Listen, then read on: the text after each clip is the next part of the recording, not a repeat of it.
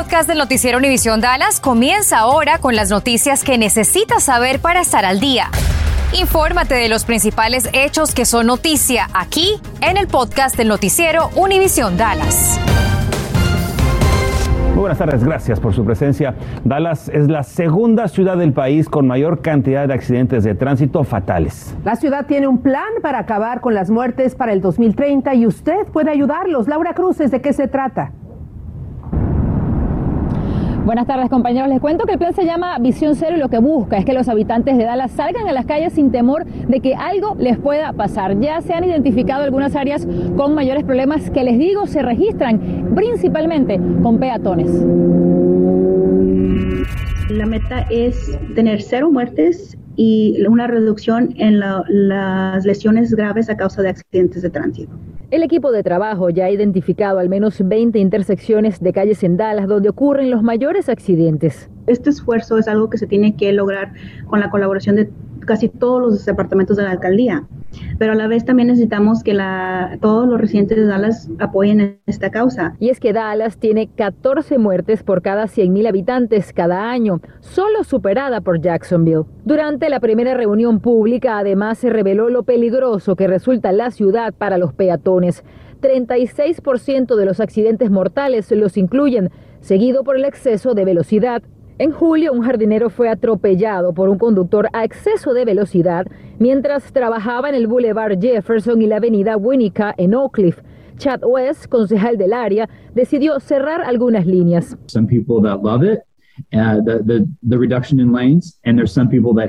Ahora consulta a sus vecinos para saber si el cambio de seis a cuatro líneas será permanente y qué pasará con las líneas que sobran. Do we want it to become a bike lane or do we want it to become a parking lane? El plan incluye más caminerías, reducir los límites de velocidad en varias áreas, rayado peatonal, pero también educación para la comunidad. Es importante que respete los límites de velocidad, no use su teléfono mientras conduce y también entienda que usted no está solo en la vía. Pero además de seguir estos consejos, usted también puede reportar zonas peligrosas de su vecindad en la página de la ciudad de Dallas. También tiene hasta el 3 de diciembre para llenar esta encuesta, donde puede decir qué le gustaría tener para sentirse más seguro al conducir. Bueno, la segunda reunión pública inicia precisamente hoy a las 6 de la tarde, es vía Zoom y usted puede participar si quiere visitando la página de la ciudad de Dallas. La encuesta a la que le hacía referencia cierra este viernes y esos resultados se esperan se tengan ya para la segunda semana de diciembre cuando se va a presentar acá un informe con esos resultados, compañeros. Gracias, Laura. Buenas tardes. Investigadores de la policía regresaron hoy a la escena en Lake Worth, donde el pasado fin de semana ocurrió un trágico choque vehicular en el que murió el oficial Alejandro Cervantes a manos de un conductor presuntamente intoxicado. Bueno, con el apoyo de láseres y drones, además de videos de conductores y negocios locales, ahora las autoridades intentan determinar qué fue lo que exactamente pasó. Dylan Molina, de 26 años, se pasó una luz roja del semáforo y se estrelló contra ellos. Por el momento permanece encarcelado. La esposa del oficial fallecido continúa grave en un hospital local. Sus dos hijos afortunadamente ya fueron dados de alta. Y este miércoles el médico forense del condado Dallas dio a conocer el nombre de una de las dos personas que perdieron la vida el Día de Acción de Gracias el 25 de noviembre en la carretera South Latimer. Aaron Tinter era residente de Canadá y estaba de visita en Dallas. Él iba adentro del BMW color gris que perdió el control y se estrelló en un poste de energía eléctrica. El coche se prendió en llamas y aunque la policía y los bomberos apagaron el fuego, ya no pudieron hacer nada para salvar la vida de este hombre y también de la otra persona que iba con él. Y una serie de tiroteos enlutan en este primero de diciembre a familias en Dallas. Al filo de las 10 de la noche, dos sujetos increparon a un hombre y lo balearon en el pecho en el estacionamiento del 2880 de Peavy Road. La víctima lamentablemente murió en un hospital de la zona. Otra balacera mortal ocurrió poco antes de las 4 de la madrugada en otro complejo de apartamentos sobre la cuadra 3200 de Sumter Drive. La víctima fue baleada en un tercer piso desde el estacionamiento. Uno más, una balacera más, se reportó después de las 11 de la noche en Rayville Drive, en el que una persona resultó herida en un hombro y antes de la medianoche en las calles de y Hunter, una mujer fue lesionada en la espalda dentro de una vivienda, al parecer por un vehículo en movimiento. Hoy se reporta estable. Un depredador sexual es sentenciado a 40 años en prisión sin posibilidad de obtener libertad condicional por su continuo abuso sexual contra un menor de edad. Su nombre es Edison Mays, tiene 34 años y es residente de McKinney. Mays tuvo acceso al menor de 8 años de edad a través de una relación con la familia de la víctima. Abusó sexualmente del menor a lo largo de un año hasta que lo denunció a su mamá y ella a su vez lo reportó a la policía. And uh, I support Roe v. Wade. I think it's a rational position to take, and, uh, and I continue to support it. El presidente Joe Biden dio este miércoles su apoyo a la ley Roe v. Wade como un derecho constitucional que permite a la mujer abortar antes de las 24 semanas. Biden dijo que es una posición racional y continuará apoyándola. Y justo hoy la Corte Suprema de Justicia escuchó argumentos sobre una ley de Mississippi que prohíbe los abortos a partir de las 15 semanas de gestación. Como usted sabe, en Texas desde septiembre la prohibición del aborto después de la sexta semana es ley. Entonces, ¿cuáles son las implicaciones? Joana Suárez nos cuenta aquí en el estudio. Joana.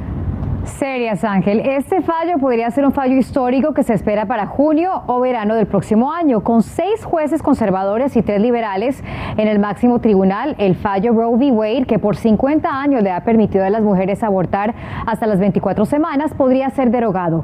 También en juego está el fallo de 1992 de Planned Parenthood versus Casey, basado en los cuestionamientos de los magistrados el día de hoy. El profesor de leyes de SMU, Eric Cedillo, cree que el acceso al aborto podría podría verse más restringido a nivel nacional. This really looks like there's a very real possibility that they could come back and either find one that uh, there is no constitutional right to an abortion on behalf of a woman, or at the very least scale it back incredibly so el profesor indica que hay una posibilidad real de que encuentren que las mujeres no tienen el derecho constitucional al aborto, que debiliten Roe v. Wade para permitir que los estados determinen cuándo una mujer puede abortar, más allá de lo que permite la ley, que son las 24 semanas, cuando el bebé ya puede sobrevivir fuera del útero. Si se revoca Roe v. Wade, la legislatura de Texas aprobó la prohibición automática del aborto en nuestro estado. Eso ya pasó. Si los magistrados la derogan parcialmente, el gobernador Abbott podría convocar una sesión especial para abordar este tema. El mes pasado la Corte también escuchó argumentos sobre la ley SB 8 de Texas, pero no sobre el derecho a abortar, sino sobre cómo la aplicación de esta ley está en manos de ciudadanos quienes pueden demandar a quien facilite un aborto en Texas a partir de las seis semanas. Bueno, ¿qué sigue? Los magistrados de la Corte Suprema a puerta cerrada van a discutir el caso de Mississippi y redactar las opiniones.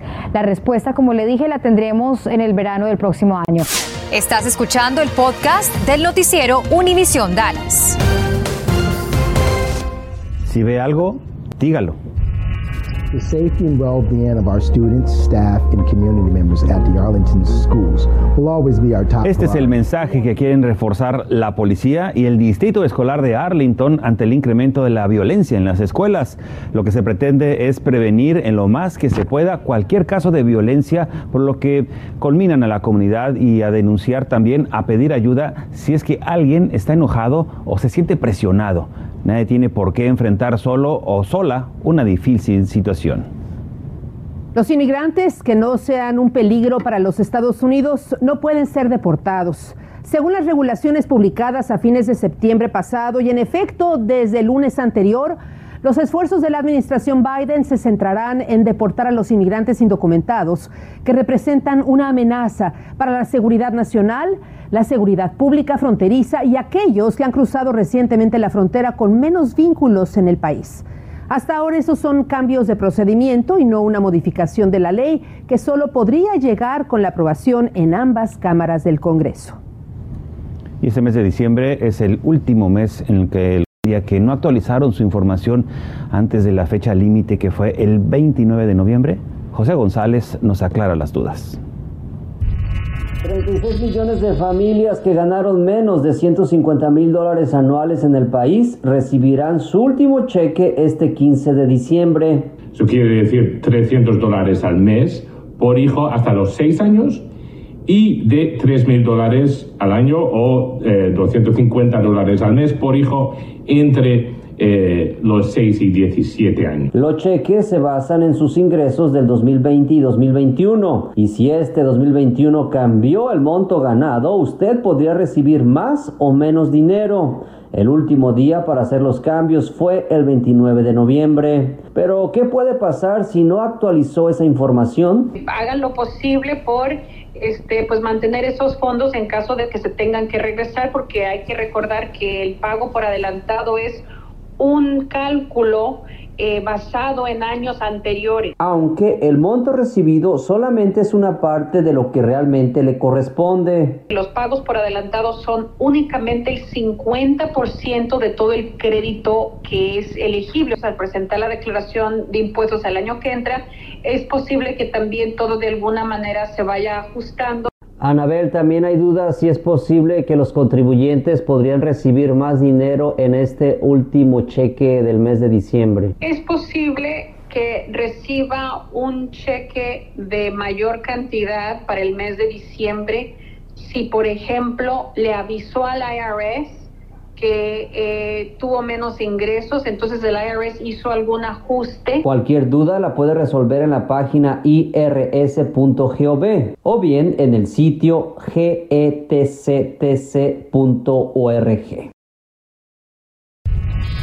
El equipo de los Texas Rangers anuncia hoy la adquisición de tres nuevos jugadores para esta nueva temporada. Se trata de Corey Seager, Cole Calhoun y John Gray. Entre los tres recibirán, escuche usted, un total de 561 millones de dólares. Nada más. Y otro jugador de los Vaqueros de Dallas dio positivo al coronavirus. Se trata de Nason Wright. Él es uno de los nuevos esquineros. Se perderá el encuentro de los Vaqueros contra los Santos de Nueva Orleans de mañana porque deberá estar en cuarentena. Y como ya lo habíamos dicho antes, el tackle derecho Terrence Steele tampoco estará por la misma razón.